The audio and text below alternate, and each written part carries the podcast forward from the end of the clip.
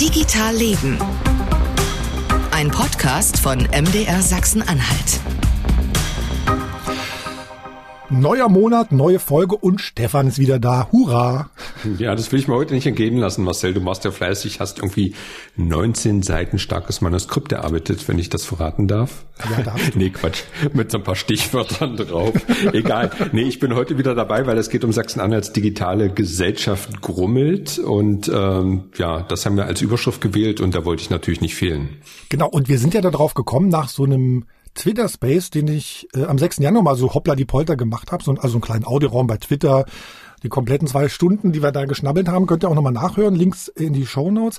Und ähm, Anlass für den Twitter Space war eine Diskussion oder ein Tweet von uns, in dem wir ein Interview von äh, Marco Langhoff, äh, mit Marco Langhoff, der ist IT-Verbandschef und Arbeitgeberpräsident in Sachsen-Anhalt, haben wir da geteilt bei Twitter. Und da entstand dann so die Frage, warum kommt eigentlich immer Marco Langhoff zu Wort und nicht auch mal andere, ne?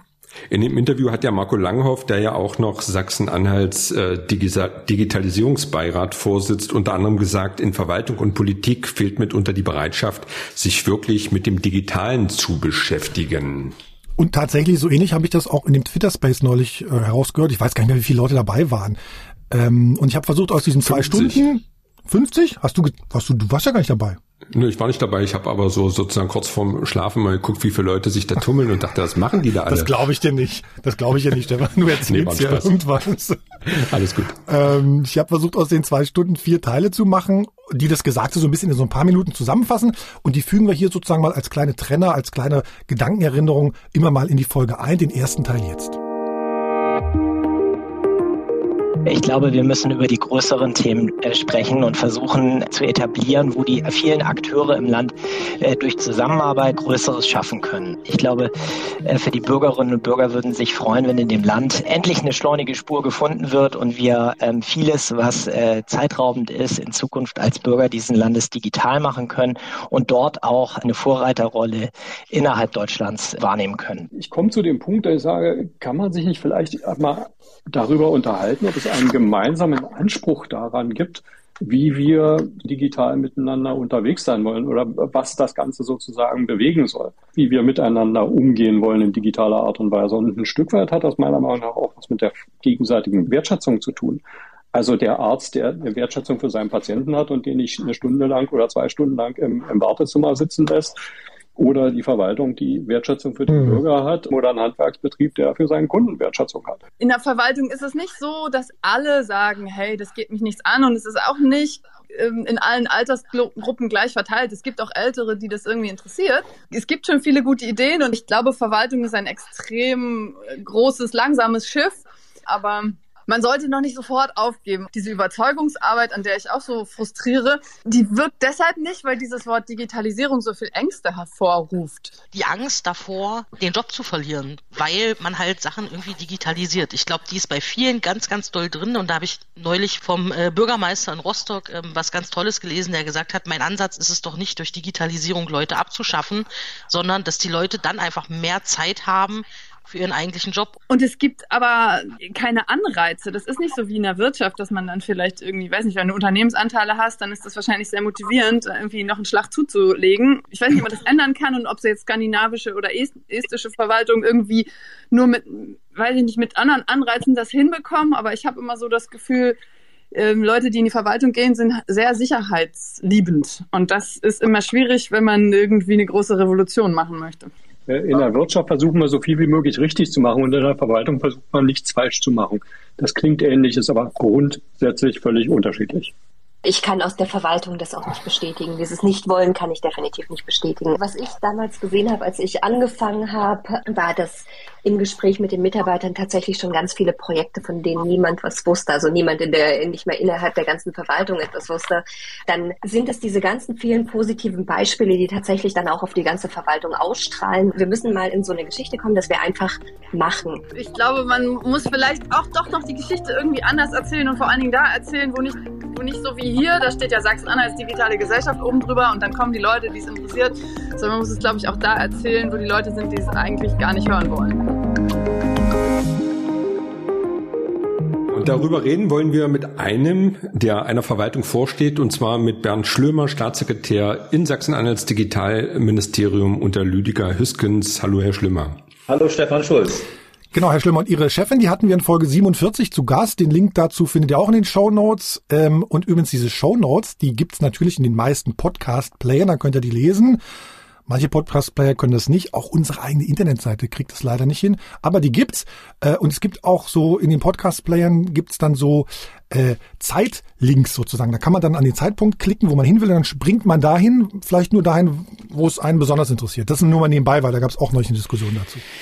So Marcel, du warst wieder viel zu schnell. Ich bin jetzt nochmal der Spielverderber ja. äh, und muss nochmal alle hier warnen, denn ein Wort ist quasi bei Digitalleben äh, verboten. Ihr kennt das natürlich alle längst. Digitalisierung wird hier nicht gesagt. Äh, ich darf es irgendwie ganz kurz nochmal sagen. Und wer das heute hier benutzt, äh, was muss der machen, Marcel? Du hast dir wieder was ausgedacht? Ja, der, nee, das haben wir letzte Folge schon mal probiert. Es hat, hat, hat ganz gut funktioniert. Wer das benutzt, muss dann sofort eine Minute schweigen. Wir sagen dann Stopp aus und dann Oh, ich drücke ja die Daumen, dass es dir passiert hat. Na, mir passiert das nicht. Äh, aber wie immer sozusagen bei, bei einem Gast, ähm, wir machen so ein paar Spezialfragen vorneweg zum Warmmachen. Äh, Herr Schlimmer, auf einer Skala von eins bis zehn, ja, also ich sag mal von sehr klein bis sehr groß. Wie groß ist denn der Veränderungsdruck in der Verwaltung von Sachsen-Anhalt? Acht. Okay. Äh, auch auf einer Skala von eins bis zehn, wie groß ist denn der Veränderungswille in der Verwaltung von Sachsen-Anhalt?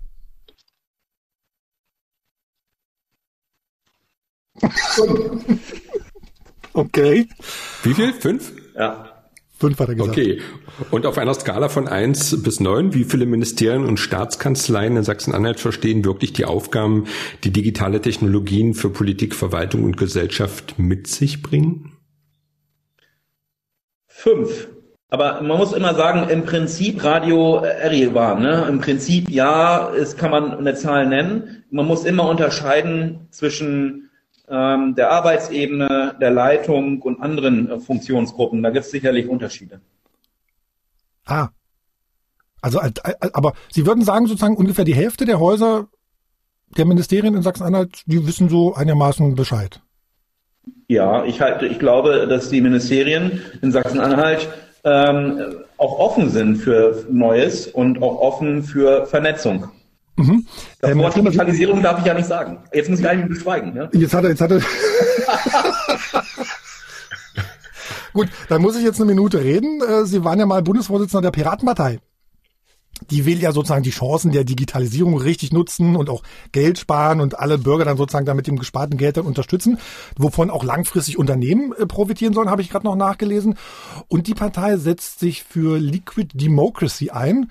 Äh, also wenn ich richtig verstanden habe, jeder, der sozusagen abstimmt oder wählt, der kann das entweder selbst machen oder sich sozusagen einen Bevollmächtigten suchen, hätte also sozusagen irgendwie die Demokratie äh, neu gemacht an der Stelle oder etwas, etwas liquider sozusagen gemacht. Äh, hätte denn so eine Gesellschaft, ich glaube, ich habe jetzt eine Minute geredet, hätte unsere Gesellschaft, Herr Schlömer, denn so ein, so ein Liquid Democracy-Ding in digitalen Fragen schon weitergebracht?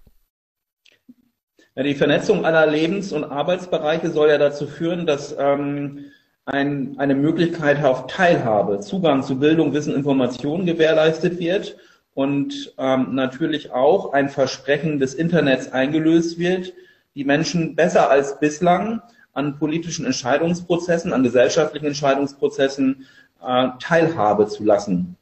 Und äh, insofern bieten neue Technologien auch immer Möglichkeiten, ähm, das zu realisieren. Mit, Liquid Feedback ist ein Kommunikationsinstrument, das ähm, sicherstellen soll, dass ähm, über Technologie eine Beteiligungsform an Entscheidungsprozessen realisiert wird, die ähm, dem Worte nach flüssig ist, also die das äh, bestimmte Vorteile von Repräsentativität mit mhm. den Vorteilen von direkter Demokratie über Technologie verknüpft. Und das war etwas, ähm, was ähm, vor zwölf Jahren, zehn, zwölf Jahren gänzlich neu war. Und ähm, das kann man auch auf andere Handlungsfelder übertragen. Vielleicht sollten wir auch die Antworten auf eine Minute begrenzen. Das wäre auch eine Option. Ja, ich versuche ja immer jetzt äh, das, Wort, äh, das Wort, was wir nicht aussprechen wollen, zu umgehen und äh, fange dann an, ganz lange Ausführungen zu machen. Mm, und bin dabei, wie ich dieses Wort nicht sage. Ich sage ja, wir müssen die Regel sowieso abschaffen, sage ich Marcel schon seit Wochen, nee. Monaten. Aber nee, Quatsch. Ähm, ja, schlimmer da gleich nochmal eine Frage. Wenn Sie quasi äh, als FDP-Mitglied äh, heute auf die Piratenpartei schauen, gibt es da auch so ein paar Stellen, wo Sie die tatsächlich so ein bisschen beneiden? Ich würde die äh, FDP jetzt nicht ähm, äh, jetzt so rückständig beschreiben, wie sie es in der Frage vielleicht anklingt.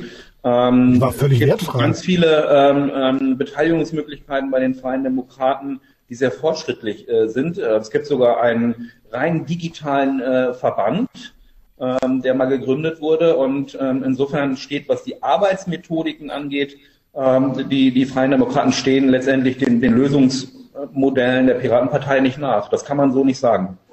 Sie haben es ja vorhin schon angedeutet, äh, da ist noch viel Luft äh, nach oben. Und immer wenn ich mit Marcel mal rede, äh, zum Beispiel, also wie gerade Sachsen-Anhalts Verwaltung, mhm. ähm, ja, vielleicht auch der Gesellschaft hinterherhängt oder aufschließt oder auch äh, in Richtung Wirtschaft, äh, wie schnell es da vorangeht, da verlehrst du immer die Augen, Marcel, oder?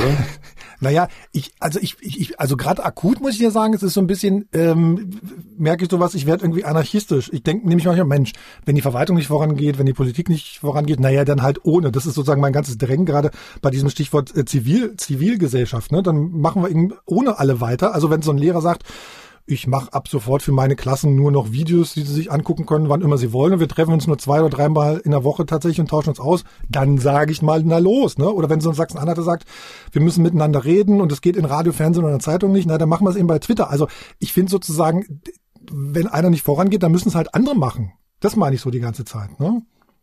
Übrigens, apropos Twitter, äh, Herr Schlimmer, wir wollen äh, nach der Folge nochmal so ein Twitter-Space machen. Dann müssten Sie mal mit dabei sein. Ja, ich, hab, äh, ich bin ein Twitter-Nutzer. Ich bin gerne dabei.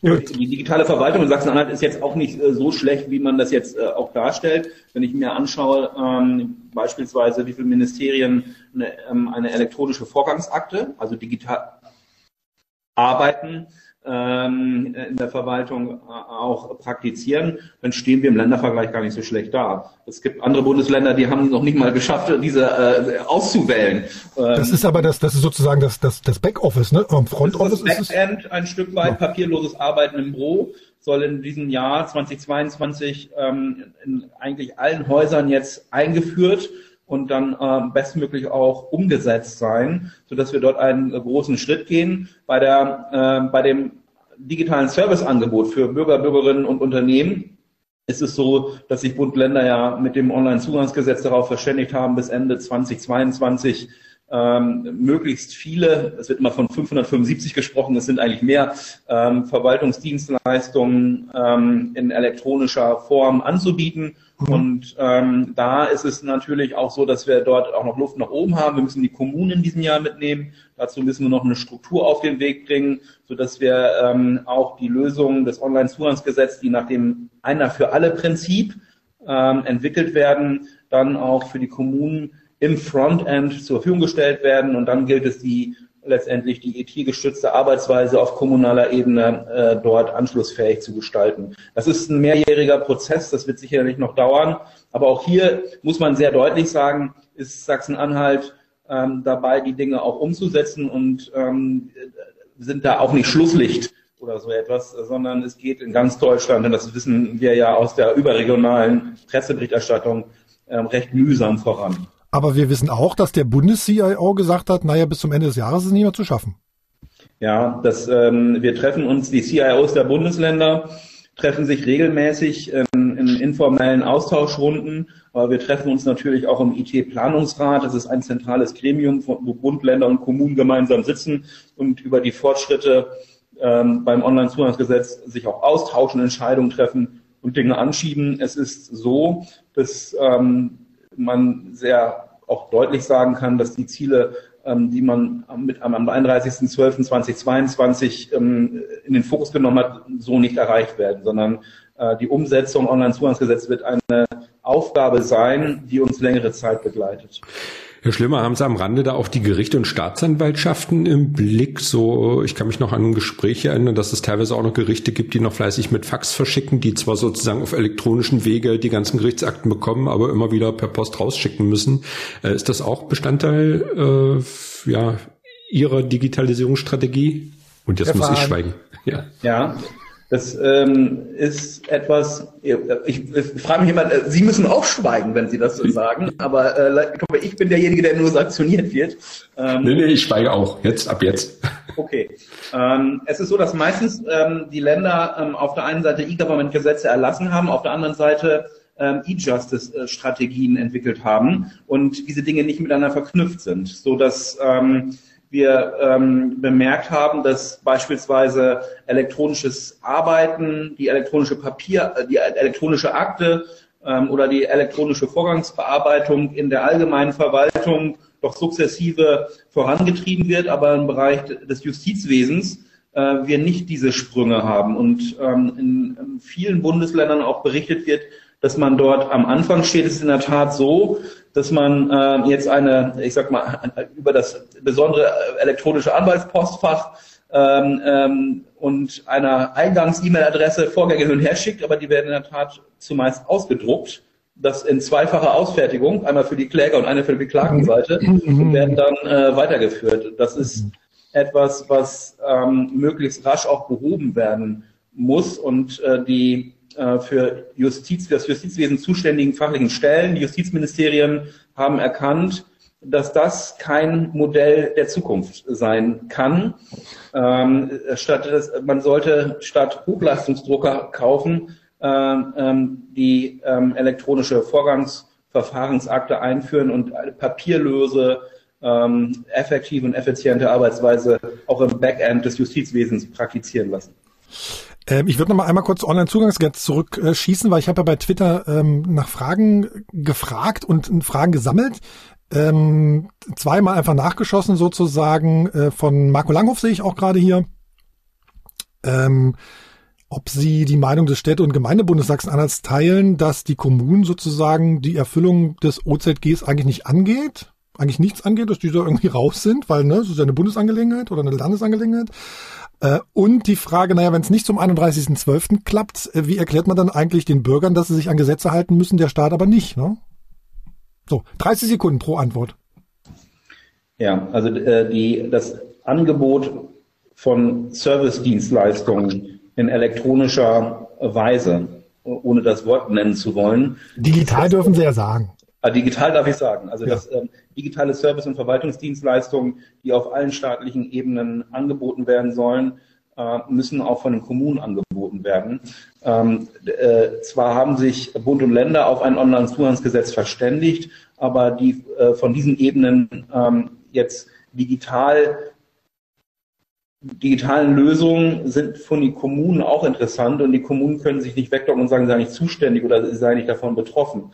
Ähm, zentrale Bürgerservice-Angebote werden nur auf kommunaler Ebene angeboten. Und gerade für ländliche Räume ist es entscheidend, dass wir OZG-Dienstleistungen auf allen Ebenen, ähm, auch auf der kommunalen Ebene, medienbruchfrei, rein digital, flächendeckend, einheitlich, kundenfreundlich zur Verfügung stellen. Insofern äh, kann man nicht sagen, wir sind nicht betroffen, uns geht das nicht an. Das, das, also das ist schon klar. Und hat dann hat eine Landesregierung, muss dann sozusagen die Kommunalaufsicht im Innenministerium sagen, so bitte Abfahrt?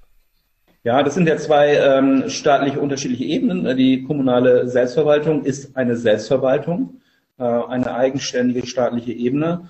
Ähm, ich bin derzeit dabei, mit den Verbänden in Sachsen-Anhalt ins Gespräch zu kommen, wie wir äh, schon fertige OZG-Dienstleistungen ähm, anschlussfähig an die kommunale Ebene gestalten, äh, andocken können, wie wir das ausgestalten können, wie das Land auch dafür Geld bereitstellen kann, damit wir hier auch in Vorleistung treten können, dass die Kommunen diese äh, äh, Service-Dienstleistungen, diese Angebote äh, in ihr Portfolio aufnehmen und übernehmen können. Und diese Gespräche stehen am Anfang und ich hoffe, dass die ähm, Kommunen, dass die Samtgemeinden, Landkreise, die Bürgermeister der freien Städte, dass ähm, wir alle mit ins Boot bekommen, dass wir dieses von mir eben gerade beschriebene einheitliche digitale Angebot für Sachsen-Anhalt hinbekommen.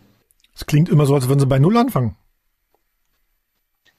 Na ja, das, das, was heißt bei Null anfangen? Es gibt ja, ja ich fange an, Gespräche zu führen und sozusagen, als wäre da also ich glaube, jemand im Twitter-Space sagte neulich, ähm, die ganzen, die ganzen Menschen, die sozusagen schon in politischer Verantwortung länger in Sachsen-Anhalt sind, sie, sie, da ja sozusagen ja ausgenommen, äh, äh, die können eigentlich nicht mehr sagen, wir machen doch das Beste, was wir schon seit 20 Jahren machen. Also das war so der Hintergrund. Nein, also ich ne? muss sagen, es, es ist jetzt äh, lange Zeit nichts geschehen. Ich, ähm, ich habe mir jetzt andere Länder angeschaut, also vor mehreren Jahren sind schon ähm, IT-Verbünde gegründet worden, damit Kommunen und Länder gemeinsam arbeiten. In Sachsen-Anhalt gibt's das nicht. Und ähm, ich hatte jetzt Anfang Januar die 100 Tage. Dient da ja auch ein bisschen, sich zu orientieren. Und wir haben sowas nicht. Und ich, ähm, die Unterschiedlichkeit der staatlichen Ebenen schließt auch aus, dass ich einfach mein Geld äh, ausschütte über Gemeinden und freie Städte und Landkreise und die dann machen können, was sie damit wollen, ähm, sondern äh, wir müssen jetzt diese Struktur, wie in allen anderen Bundesländern auch, äh, mal abgesehen von den Stadtstaaten, die ja Sonderbedingungen haben, müssen wir jetzt hier schnellstmöglich umsetzen. Und ähm, das ist etwas, wo ich natürlich ähm, die, äh, die kommunale Selbstverwaltung gewinnen muss für diese Dinge, denn ähm, man kann es nicht einfach vorgeben. Mir ist ja daran gelegen, dass alle sagen, dass es digitales Leben, Arbeiten, digitale Angebote sind etwas, was Bürgerinnen und Bürger unbedingt haben wollen dass man sie dafür diese Ziele auch gewinnt. Und dann will ich es auch schnellstmöglich umsetzen. Aber es gibt es, diese Struktur gibt es hier nicht. Ich weiß auch nicht, warum es sie nicht gegeben hat. Man hätte es schon vor vielen Jahren machen können. Und der 31.12., das ist dann, ja, wenn der Staat sich nicht dran hält, dann ist halt so. Nein, das ist auch in dieser Pauschalität natürlich nicht zu sagen. Ähm, man, äh, die Aufgabe, die sich ähm, Bund und Länder vor einigen Jahren gegeben haben, ich glaube, das Gesetz ist von 2017 oder 2018, mhm. war ja auch etwas ganz Neues. Und dann hat man die Perspektive ähm, geöffnet, bis Ende 22 wollen wir fertig sein. Man hat aber mittlerweile erkannt, dass ähm, äh, das digitale Angebot ähm, letztendlich kein kein Werk ist, das an einem bestimmten Datum vollendet ist, sondern dass man äh, das als Daueraufgabe auch begreift und auch mehr Zeit braucht. Das hat mit der Bundesgesetzgeber jetzt in der neuen Regierung auch erkennen und ein Folgegesetz auf den Weg bringen zum Online-Zugangs, ne, heißt glaube ich dann auch Online-Zugangsfolgegesetz ähm, und letztendlich die Fristen noch etwas ähm, strecken. Es ist so, dass wir ähm, äh, äh aber jetzt schon auf gutem Wege sind. Und es werden ja bis Ende des Jahres, äh, denke ich, auch viele UZG-Dienste bereitstehen. Ich würde da nochmal anknüpfen. Ich habe hier gesehen, Marcel hat noch äh, ein paar Fragen von Leuten bekommen, dass zum Beispiel Jörg Müller, das haben Sie ja eben eigentlich auch schon angesprochen, der fordert fast so eine IT-Strategie, äh, erwartet das zumindest äh, von Ihnen so für die nächsten fünf bis zehn Jahre und äh, will dann auch nochmal wissen, was so, also welche Bausteine Ihnen da besonders wichtig sind. Vielleicht können Sie darauf nochmal kurz antworten. Ja, ich, ich habe jetzt ehrlich, ähm, man muss das unterscheiden. Ich habe jetzt ähm, vier Handlungsstränge, die ich für sehr wichtig halte, wo wir uns ähm, strategisch äh, fortentwickeln müssen. Das erste ist, eine Digitalstrategie 2030 Sachsen-Anhalt zu schreiben, ähm, die letztendlich mittelfristig Perspektiven, Ziele enthält, wohin wir uns ähm, auf der, von der öffentlichen Seite aus hinbewegen wollen. Ich sage da gleich nochmal mehr zu. Der zweite Strang ist, ähm, ich möchte mehr Open Data in äh, Sachsen-Anhalt sehen. Ähm, man sollte das mit eigenen Strategiekonzepten äh, oder auch also Gesetzen äh, verbinden, dass wir ungefragt äh, nicht personenbezogene Dateninformationen zur Verfügung stellen, um Teilhabe zu verbessern, um Geschäftsmodelle äh, kreieren zu können und auch mehr Transparenz über die Arbeitsweise von Politik und Verwaltung zu erlauben. Ein dritter Theo äh, Strang, der für mir, mir wichtig ist, ist, ähm, das hatten wir gerade schon angesprochen, sollte aus meiner Sicht auch in eine Digitalstrategie 2030 münden, ist ähm, die kommunale Orientierung äh, des Landes Sachsen-Anhalt auf ländliche digitale Räume, aber auch ein digitales Rathaus, so etwas, dass wir ähm, ein medienbruchfreies, flächendeckendes, einheitlich wieder äh, identifizierbares digitales Angebot auf den Weg bringen, quasi einen echten digitalen Neubau, der ähm, letztendlich alle Service-Dienstleistungen integriert. Ähm, und ein vierter Strang, der mir wichtig ist, wir müssen ähm, auch ähm, strukturiert mit ähm, nicht mit Unternehmen, das ist mir aufgefallen. Es wird in Sachsen-Anhalt sehr viel mit Einzelunternehmen gesprochen. Ähm, das halte ich für problematisch sondern wir müssen mit Wirtschaft, mit, dem, mit, dem, mit, Unternehmen sprechen, in einen strategischen Wirtschaftsdialog münden, wie wir beispielsweise zu bestimmten Herausforderungen von Technologie, Technologisierung, Vernetzung, ähm, dass wir dort Handlungsempfehlungen gemeinsam erarbeiten, die letztendlich als Leitplanken für das Land Sachsen-Anhalt auch wieder ähm, dienen können, um uns insgesamt besser aufzustellen und uns ähm, zu entwickeln. Denn wir haben im Bundesland eigentlich gute Perspektiven. Die Menschen ziehen aus den Ballungsräumen des Nordens, Hamburg, Richtung Salzwedel, aber auch von, ähm, von Berlin kommt, Gentin in das Land Sachsen-Anhalt hinein, weil äh, man auch aus Kostengründen nicht mehr in urbanen Räumen leben kann und versucht, sich die ländlichen Räume zu erschließen. Und da müssen wir mit einem guten Digitalangebot und guten digitalen Infrastrukturen auch Anreize schaffen, dass die Menschen hier in den ländlichen Raum kommen. Und ähm, sowas wie, und das wäre profilbildend auch für Sachsen-Anhalt, glaube ich, so etwas wie eine digitale Provinz ähm, auf, äh, ins Leben rufen können, äh, wo die Menschen sagen, in Sachsen-Anhalt kann ich cool leben. Ich kann dort leben, arbeiten, dem Fahrrad fahren, ist alles super. Jetzt haben wir sozusagen die Wirtschaft dabei gehabt, die Zivilgesellschaft kam jetzt in der Aufzählung nicht dabei, nicht dazu. Ja. Und das sind eigentlich vier große Handlungsstränge, die, äh, glaube ich, man jetzt in den nächsten in der Legislatur verfolgen sollte. Die sind natürlich auch verknüpft mit Einzelmaßnahmen, ähm, die, man jetzt nicht alle einzeln aufzählen kann, aber mir geht es letztendlich um diese vier Stränge, die wir äh, verfolgen und dann ähm, glaube ich, dass wir ganz gut aufgestellt sind. Bei der Digitalstrategie Sachsen-Anhalt ist es meine Absicht, dass man äh, beispielsweise das nochmal mit Zielen genauer hinterlegt dass man ähm, eine dass alle Länderbehörden, die Landesverwaltung aufgerufen ist, ein, ein rein digitales, medienbruchfreies, äh, flächendeck verfügbares ähm, Angebot auf den Weg zu bringen.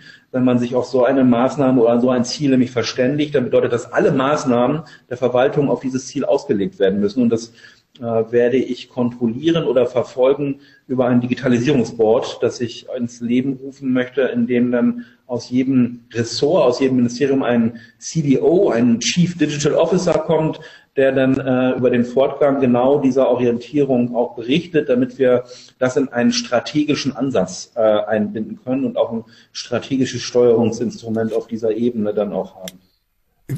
Erste Frage, wie viele CDOs gibt es schon? Und zweite Frage, ich weiß nicht, vielleicht war das ganz schlecht zu verstehen. Die Zivilgesellschaft, wie kann die sich einbringen da in dem, in dem Prozess? Die ähm, Zivilgesellschaft möchte ich einbinden über eine etwas andere Ausrichtung des Digitalrats. Wir hatten ja in Sachsen-Anhalt einen Digitalisierungsbeirat. Ähm, äh, der hat äh, im März endet die, die Legislatur dieses Digitalisierungsbeirats. Ich möchte den Digitalrat personell etwas neu äh, zusammenschütteln, äh, Vertreter der Zivilgesellschaft und der Wissenschaft insbesondere vorsehen und nicht mehr Vertreter ähm, von, von der Wirtschaft. Ähm, die Zivilgesellschaft soll eingebunden werden, indem wir Beteiligungsmöglichkeiten auch schaffen bei der Formulierung der Digitalstrategie. Das wird über ein Online-Angebot stattfinden und ähm, letztendlich werden wir dann fallbezogen immer wieder mit Vertretern und Vertreterinnen der Zivilgesellschaft äh, sprechen, die uns ja letztendlich auch aktiv auf, aktiv auf uns zukommen. Kommen da gute Ideen oder nerven die nur? Die Zivilgesellschaft, die Zivilgesellschaft soll ja nerven, das ist ja auch ein bisschen ihre Aufgabe, ähm, denn äh, die Öffentlichkeit ähm, sorgt dafür, dass wir letztendlich unsere eigenen Ziele und Maßnahmen, Meilensteine nochmal hinterfragen. Und ähm, ich würde es auch nicht als Nerven äh, bezeichnen. Ich bin ja Liberaler und ähm, ich glaube, dass wir ähm, gut beraten sind, wenn der Staat nicht alles organisiert und planbar vorgeht. Ähm, es gibt ähm, ähm, eine Zivilgesellschaft, nicht nur in Sachsen-Anhalt, die ähm, sich sehr gut ähm, selbst organisieren kann, die gute Beiträge hat, auch Impulse setzen kann und die sollten wir auf jeden Fall aufnehmen. Ähm, denn letztendlich ist das Gemeinwesen geprägt von bürgerschaftlichem Engagement, zivilgesellschaftlichem Engagement und das sollten wir auch ernst nehmen, auch wertschätzen. Insofern gilt es, das zu unterstützen, wertzuschätzen und auch sichtbar zu machen. Und das kann man mit dem Internet äh, sehr gut erreichen. Genau, die, ich glaube, die Vernetzung, der Austausch, den, der ist gerade vielleicht in den letzten zwei, drei Jahren ein bisschen, bisschen schwieriger geworden oder zumindest noch nicht so eingeübt im Digitalen an der Stelle. Ich muss mal einmal kurz nochmal einen Sprung machen, weil wir sozusagen da auch im, in dem Twitter-Space neulich drüber geredet haben. Also Politik hat ja so einen Lebensbereich sozusagen, auf den hat äh, die Politik ja unmittelbaren Einfluss auf Schulen, ne, auf Schulen und auf Bildung und auch darum ging's äh, in dem Twitter-Space. Wie, wie sieht digitale Schule aus? Das erste Eingeständnis ist, Wir wissen es nicht, aber wir können es halt rausfinden. Und wenn ich mit meinen Mitarbeitern rede, wie werden wir morgen arbeiten, wenn Corona vor ist, ich kann euch sagen, wir gehen nicht wieder zurück ins Büro. Wir werden ein Büro haben, wir werden uns dort regelmäßig sehen. Wie das am Ende genau aussehen wird, kann ich euch nicht sagen, aber wir werden es genau rumfinden. Und ich glaube, so müssen wir mit Verwaltung, mit Schule, mit Universität umzugehen, erstmal zu eingestehen, wie das in zehn Jahren aussehen, äh, wissen wir nicht. Aber diese Haltung, es gemeinsam rauszufinden in einem Prozess, das zu lernen, da sehe ich uns halt noch ganz weit entfernt. Und das ist Wille. Aber dass es allgemein doch auch, auch relativ bescheiden um die Digitalisierung an den Hochschulen steht, ähm, liegt einfach, glaube ich, daran, dass es zu wenig verstetigten Mittelbau gibt. Also es gibt zu wenig akademisches Fußvolk neben den ProfessorInnen, die halt die Arbeit machen. Es gibt eigentlich alles, was man braucht. Und es gibt auch alles schon in Sachsen-Anhalt. Jedenfalls einzeln erprobt. Und wenn man so Best-Practice-Beispiele hat, das ist sozusagen meine Erfahrung oft bei so, bei so Veranstaltungen, ähm, es fällt dann ja trotzdem schwer, sowas in den Alltag einzubauen dann wieder, ne? Ja, das ist klar. Also da bin ich auch Realist genug, dass das vielleicht sogar eine Generationenaufgabe ist, äh, hm. die eben kontinuierliche Aktivität braucht. Und äh, ein nicht unbeachtliches Wort. Ermutigung, Ermutigung, Ermutigung und danach Ermutigung. Tut mir leid. Äh, es ist sehr schön, dass wir all diese Formate haben, aber jetzt brauchen wir einfach ganz konkrete Handlungen und ganz konkrete Leitlinien. Das, was mich am meisten stört in Sachsen-Anhalt, ist, dass jeder, wenn er über Digitalisierung spricht, sich anhört, als wäre er erst seit gestern in diesem Bundesland. Das klingt heute bei einer Frau Feusner so, das klang äh, die letzten fünf Jahre bei einem Marco Tullner so. Die alle waren aber schon seit Jahren in der Regierung und hätten schon längst was tun können. Wenn dort Referatsleiter sitzen, die seit 20 Jahren dort sitzen, und sagen, ja, wir suchen ja seit 20 Jahren nach einer Lösung. In jedem Unternehmen, wenn ich seit 20 Jahren nach einer Lösung suchen würde, wäre ich schon längst weg vom Fenster. Wir brauchen vor allen Dingen eine Plattform, um diese vielen Leute, die da sind, zu verbinden lose und niederschwellig zu verbinden. Und ich glaube, deswegen ist dieser Space hier gerade auch so super cool, also zumindest für mich gefühlt, dass ein niederschwelliger Rahmen ist. Das ist ein Rahmen, um sich auszutauschen und natürlich auch ein Rahmen, um mal Probleme darzustellen. Ich glaube, dass das falsche Sprechen über die Problemsituation ein wesentlicher Punkt des Problems ist. Das Grundproblem bleibt aber, und deshalb bleibe ich auch bei meinem kleinen Tiny House und der lokalen Initiative, die immer damit zu tun hat, dass einer einen Hut auf hat oder sich selbst hm. aufsetzt. Tut mir leid, also wir haben 2011 in, in Barleben das Ecole-Gymnasium gebaut als eine der modernsten Schulen, immer noch eine der modernsten Schulen, das ist ein Standard. Es, es hat sich einfach, es, es, es, es bringt keinen Effekt, es setzt sich nicht durch. Ich kann das nicht sehen, ich kann das nicht erkennen.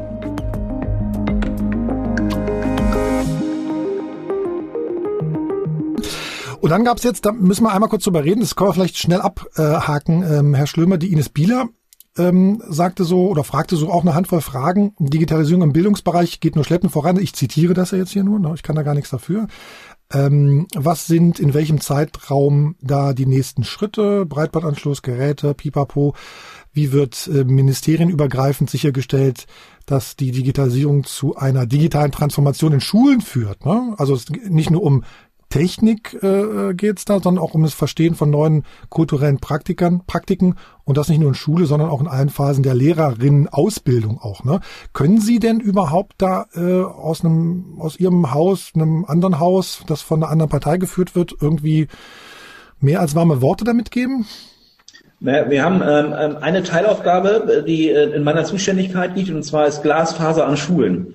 Und ähm, mein Ziel ist es, ähm, bis Ende dieses Jahres ähm, jede Schule äh, in Sachsen-Anhalt an das Glasfasernetz anzuschließen.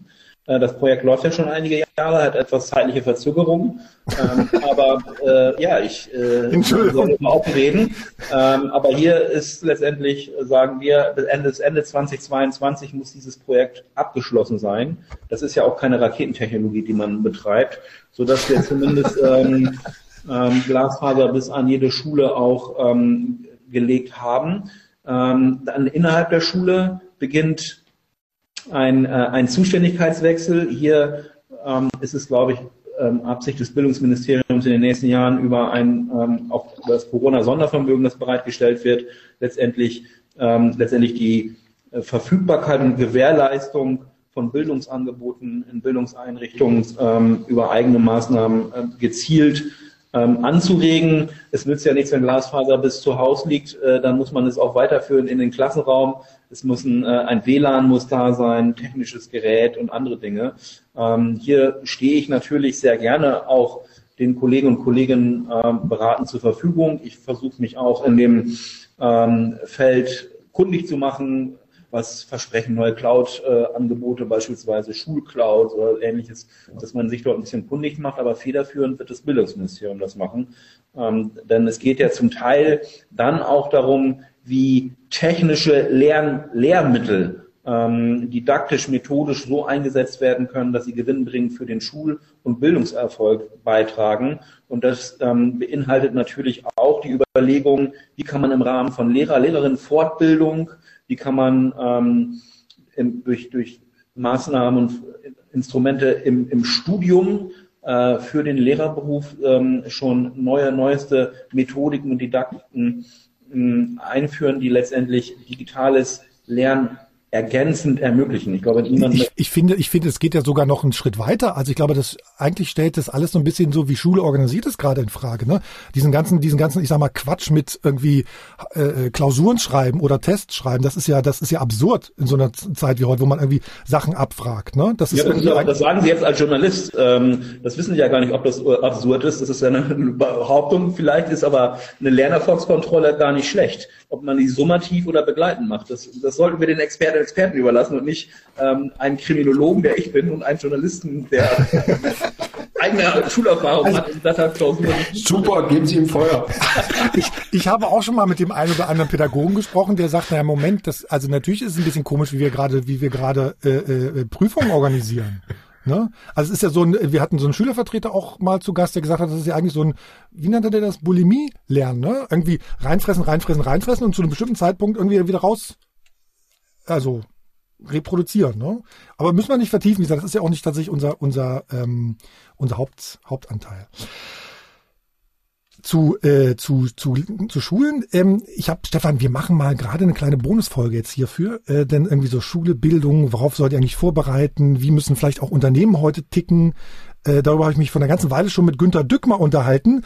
Ähm, der wurde in diesem Twitter-Thread auch genannt. Das ist ein spannender Mann, Mathematiker, Betriebswirtschafter, war CTO bei IBM in Deutschland. Spannender Typ. Muss man nicht immer auch äh, einer Meinung sein. Aber der passt, glaube ich, jetzt hier nicht rein. Da machen wir eine Bonusfolge. Da könnt ihr gleich mal reinhören, wenn ihr wollt. Äh, habt ihr vielleicht auch schon in der Podcast-App gesehen. Wie heikel eben auch das Thema ist, das haben wir auch in den letzten Monaten gemerkt, dass es wie so ein Katalysator wirkte und sich irgendwie die Vertriebler die Klinke in die Hand gegeben haben, was total bitter aufgestoßen ist, die teilweise mit einer Dreistigkeit auftraten, dass man meinen könnte, das wäre der Ausverkauf der Behörde und das bei völliger Interessenlosigkeit für die Belange der Behörde und der Bürger und des Leitbildes und allem, was man im Vorfeld diskutiert hat. Und dass man hier Leute in der Verwaltung hat, die dem gegensteuern, eben diesen besagten Ausverkauf. Das bedeutet eben auch nicht, dass wenn die Forderung aus der Verwaltung kommt, dass das ein Stillstand ist. Ich glaube, ein grundsätzliches Problem bei Software im Allgemeinen liegt, äh, liegt daran, dass ähm, die, die Vergabegesetze äh, im Prinzipiell mal eigentlich nicht dazu gedacht sind, äh, innovationsfördernd zu sein. Wenn man nämlich einen Scheißprozess hat, dann macht man ihn mit dem Computer, dann hat man äh, ja, einen digitalen Scheißprozess. Das Grundproblem, was die meisten Menschen noch nicht verstanden haben, ist, dass Digitalisierung in erster Sinne erstmal eine Haltung ist. Es halt darum geht, radikal Dinge anders zu tun. Warum ist Amazon erfolgreich? Weil sie radikal alles Handeln auf ihren Kunden ausrichten, ohne Kompromisse. So, und wenn wir digitales Sachsen-Anhalt sein wollen oder digitales Mitteldeutschland, müssen wir uns erstmal drüber halten denken, wie richten wir unsere Handeln, unsere Verwaltung, unsere Öffentlich nach den Menschen aus oder für die Bürger, die hier leben. Wir können natürlich noch irgendwie zehn Jahre darüber diskutieren, wie wir alle am besten und am tollsten und am schönsten äh, irgendwie mitnehmen. Dann hängen wir uns aber selber ab. Wir haben aber trotzdem sehr viele kluge Köpfe, die hier wohnen. Und vor Corona ja. war es so, wenn man mal abends äh, mit dem ICE äh, aus Richtung Frankfurt mitgefahren ist, was da alles aussteigt, ist schon, schon eine Nummer. Ne? Ja, das ist so. Das sind all die Leute, die irgendwann resigniert haben. Genau. Ähm, und trotzdem immer noch auch Interesse daran haben, dass das in Sachsen-Anhalt besser läuft, weil sie halt hier leben, zum Teil ihre Kinder hier auf den Schulen haben Genau. und irgendwie auch mit dem ganzen Kram ja äh, Ich- klarkommen müssen. Ich bin deswegen auch heute Abend hier. Ich glaube, dass es doch einige Leute gibt in der Zivilgesellschaft, die sich beteiligen würden, aber noch nicht einen Rahmen gefunden haben. Ja, weil wir halt nur rumreden. So, und ich sag mal so, es gibt, glaube ich, ein paar Leute, die hier auch drin sind, die auf irgendwelchen Veranstaltungen schon waren. Sag mal so, die für die Politik äh, irgendwie wichtig war, aber letztendlich ist da nichts rausgekommen. Das ist mit der Zeit ein bisschen frustrierend.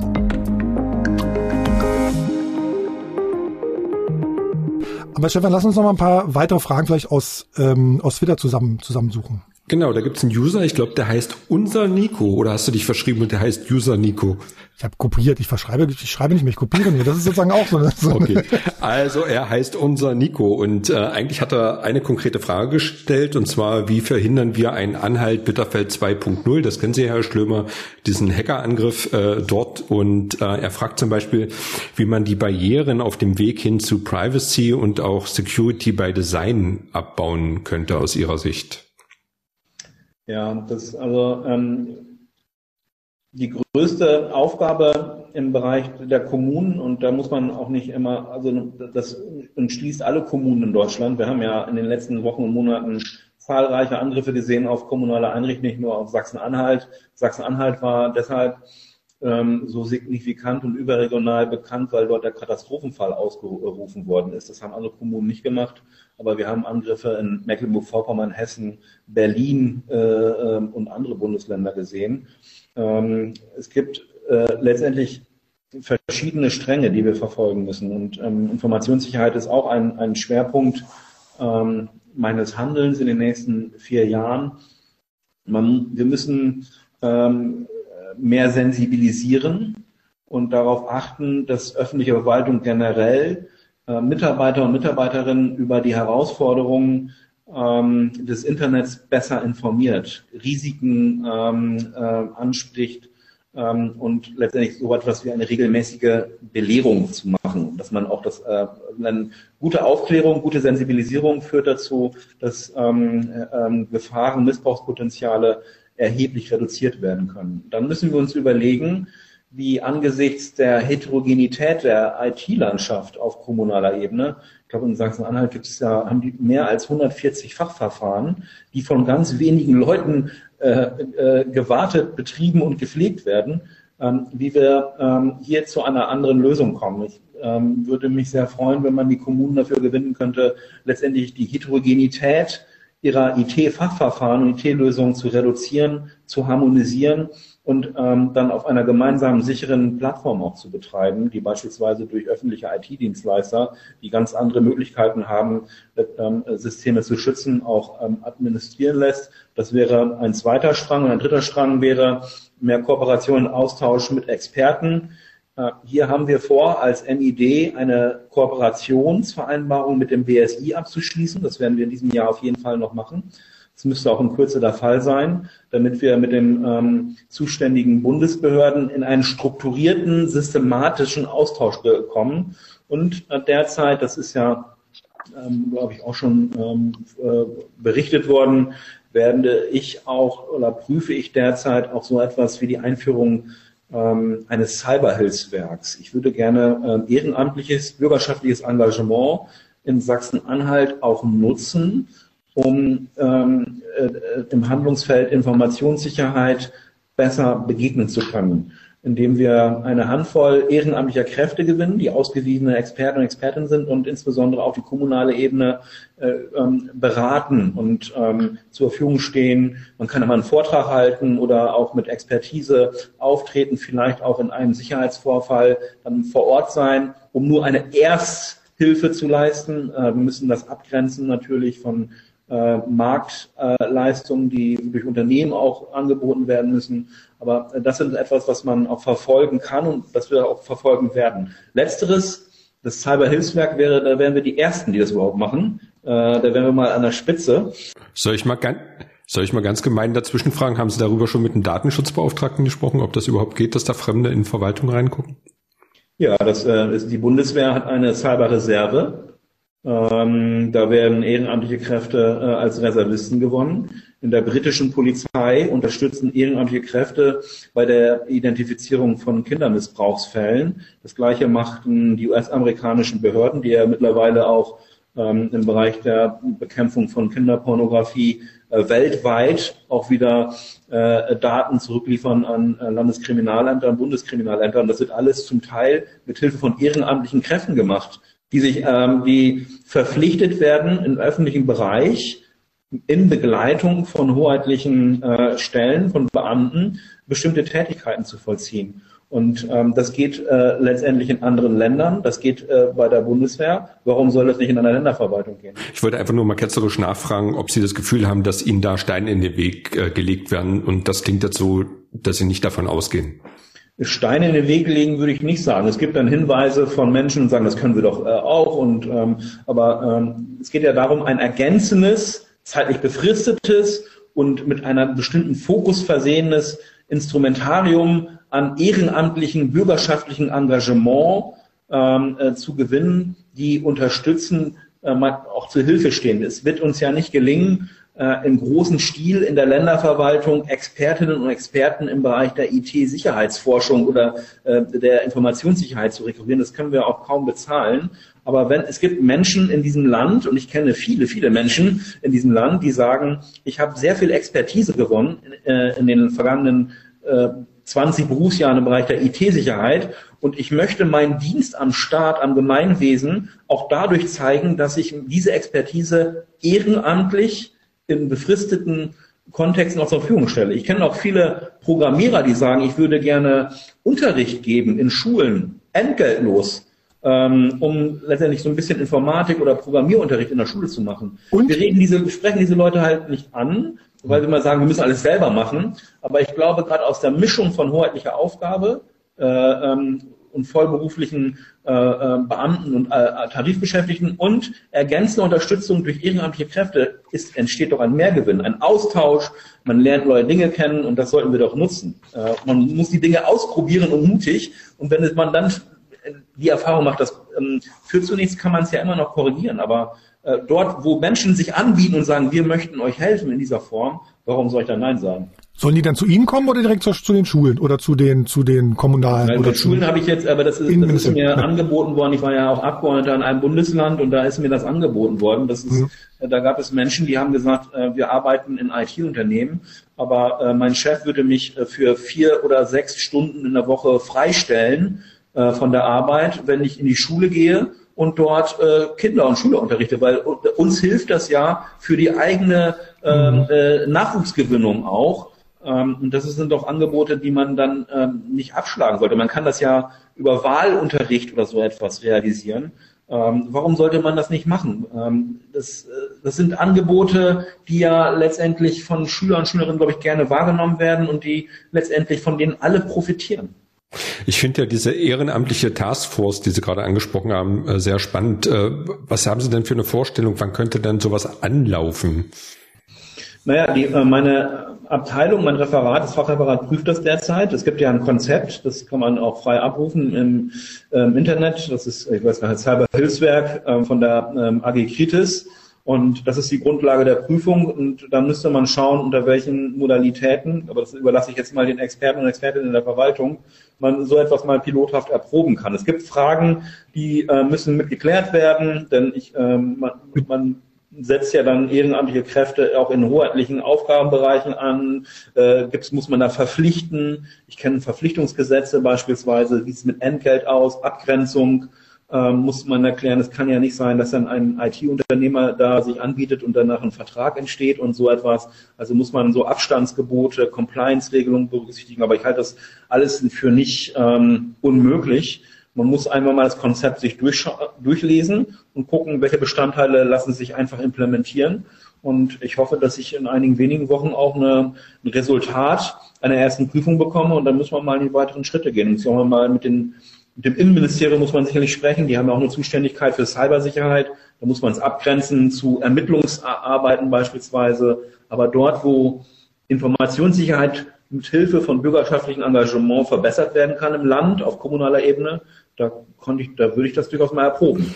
Also spannendes Thema auf jeden Fall, Marcel. Das heben wir uns mal auf für eine kommende Folge. Das können wir nochmal vertiefen. Definitiv. Aber das haben wir, im Radio haben wir da schon zwei, drei Minuten auch mal drüber geredet, ähm, Herr Schlömer. Das verlinke ich alles mal, auch den, das Konzept zur AG Kritis. Ich würde einmal kurz was festhalten und dann noch einen anderen Gast dazu holen. Wir sind nämlich hier nicht nur zu dritt, sondern zu viert heute eigentlich. Einmal kurz festgehalten.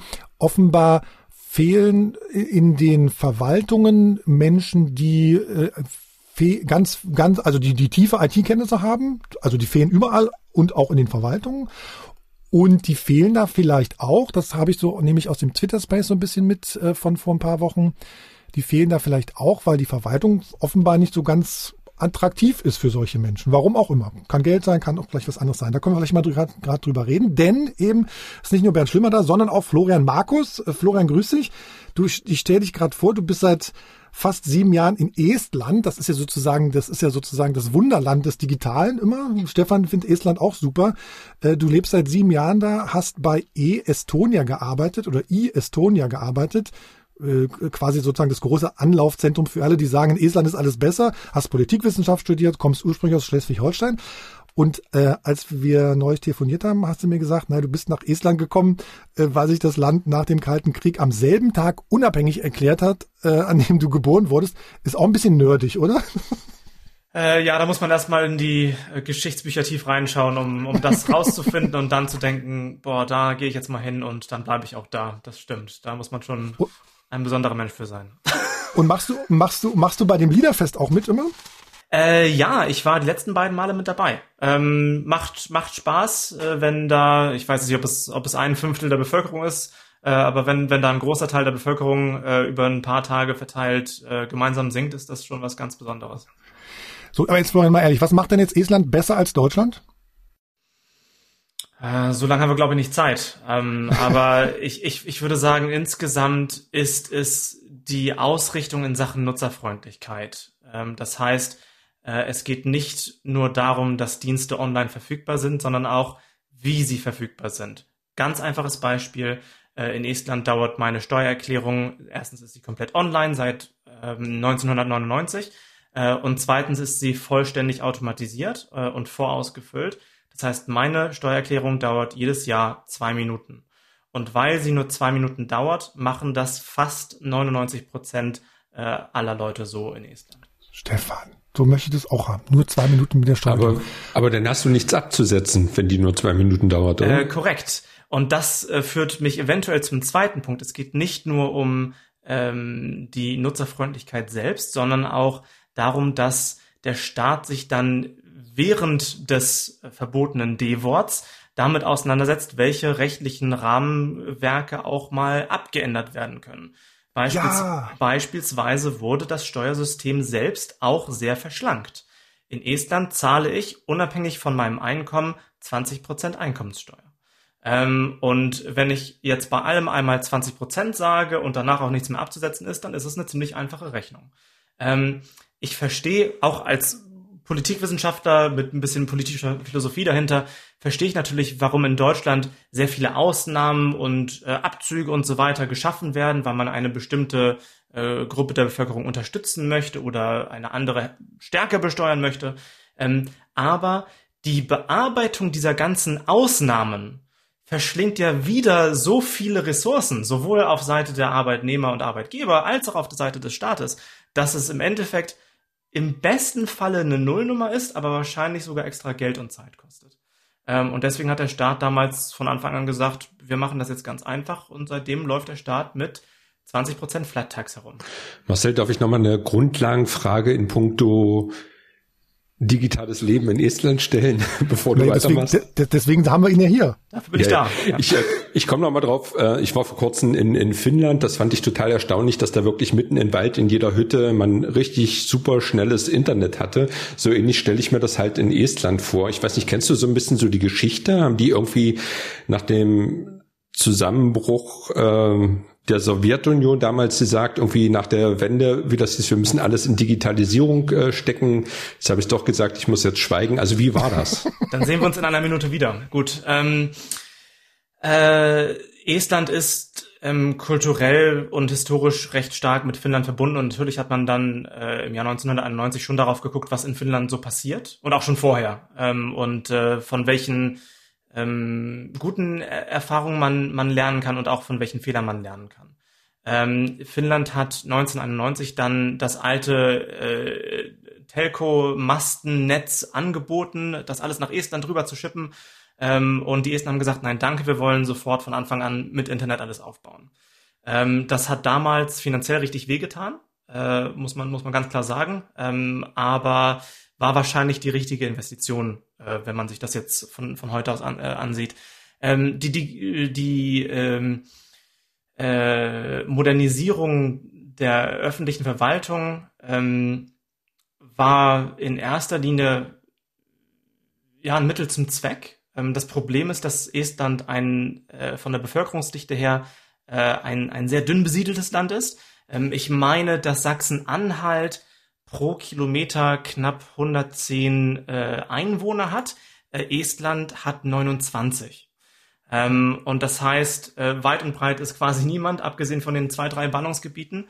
Und deswegen war für, für, die, für den Staat von Anfang an klar, wenn wir Dienstleistungen online anbieten, dann können die ganzen Leute das, egal wo sie sind, eben auch nutzen, äh, selbst wenn sie äh, in der Walachei leben. Und ähm, äh, damit konnte man natürlich Geld einsparen, man konnte das, das äh, System selbst effizienter gestalten. Äh, und es wurde dann auch nutzerfreundlicher für die, für die Benutzer selbst. So, und jetzt, dann hast du mir in unserem Telefonat neulich er erzählt, äh, Verwaltung, ich will nicht sagen, sind ein toller Arbeitgeber in Estland, aber die haben einen guten Ruf. Also ich habe die letzten drei, drei Jahre beim Staat verbracht und davor in einer anderen Position auch schon. Ähm, ich ich finde, es ist ein, ist ein ganz guter Arbeitgeber. So wie in den meisten Ländern in, äh, rund um die Welt äh, zahlt auch in Estland der Staat weniger als die Privatwirtschaft. Das ist einfach so. Ähm, aber die Menschen wissen, dass man in Estland im öffentlichen Dienst Sachen verändern kann. Äh, die Hierarchien sind sehr flach gehalten. Ähm, jeder kennt jeden, das ist der Vorteil eines kleinen Landes, aber auch Sachsen-Anhalt ist ein vergleichsweise kleines Bundesland. Also das dürfte man an sich bestimmt übertragen können, wenn man das möchte. Ähm, und äh, ja, dadurch, dass, dass jungen Menschen viel Verantwortung übergeben wird äh, und äh, ja, diese Hierarchien wirklich flach sind, ähm, werden Dinge in Estland sehr schnell umgesetzt, sehr pragmatisch auch. Herr Schlömer, ist das vielleicht so ein, so ein Anknüpfungspunkt zu Verwaltungen in Deutschland oder in Sachsen-Anhalt, dass man sagt, Moment mal, vielleicht ist das alles zu hierarchisch, vielleicht haben die jungen Menschen, die da anfangen, nicht genug Verantwortung oder nicht genug Möglichkeiten, sich auszuprobieren. Also muss sozusagen ähm, eine Verwaltung sich ändern? Ja, was Finnland äh, sehr konsequent gemacht haben, äh, hat, äh, sie haben recht frühzeitig schon äh, beispielsweise äh, Internet äh, als Bürgerrecht deklariert ähm, und ähm, einen gesetzlichen Anspruch von Bürgerinnen und Bürgern artikuliert, dass man äh, mit Internet versorgt wird. Das hat äh, dann dazu geführt, seit vor über zehn Jahren, dass äh, der Staat genau diesen gesetzlichen Anspruch auch umgesetzt hat. Äh, der Ausbau von Breitband, die Breitbandversorgung äh, in, diesen ländlichen Räumen Finnlands ist ja sehr dünn besiedelt, ist ähm, wirklich ähm, sehr gut gelungen. Ähm, es gibt äh, Strategien im Bereich E-Government, im Bereich Künstliche Intelligenz, E-Health, die letztendlich staatliches Handeln auf die Realisierung von digitalpolitischen oder digitalen Zielen ähm, ausrichten. Und das hat man sehr konsequent verfolgt.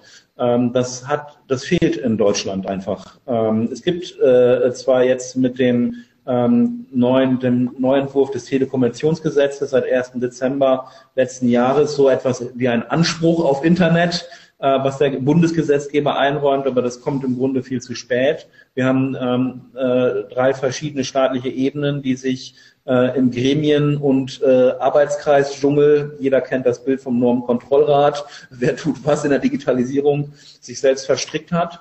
Ähm, und das hat dazu geführt, dass wir letztendlich nicht wirklich vorankommen. Ich erwarte jetzt von der neuen Bundesregierung auch ähm, jetzt sehr schnell ähm, auch Maßnahmen zur Beschleunigung von Genehmigungsverfahren, zur Entbürokratisierung und generell ähm, zur Erleichterung ähm, beim Ausbau digitaler Infrastruktur und auch bei der Beschleunigung von Digitalisierung auf allen Ebenen dann können sich Länder und Kommunen dem auch leichter anschließen. Estland hat natürlich, das muss man auch sagen, die Chance gehabt, ähm, als relativ neues neuer Staat, das staatliche Gemeinwesen von Grund auf äh, einfach zu organisieren. Es gibt nur 1,8 Millionen Einwohner, das muss man auch immer sehen, und ist natürlich auch sehr stark außen- und sicherheitspolitisch getrieben.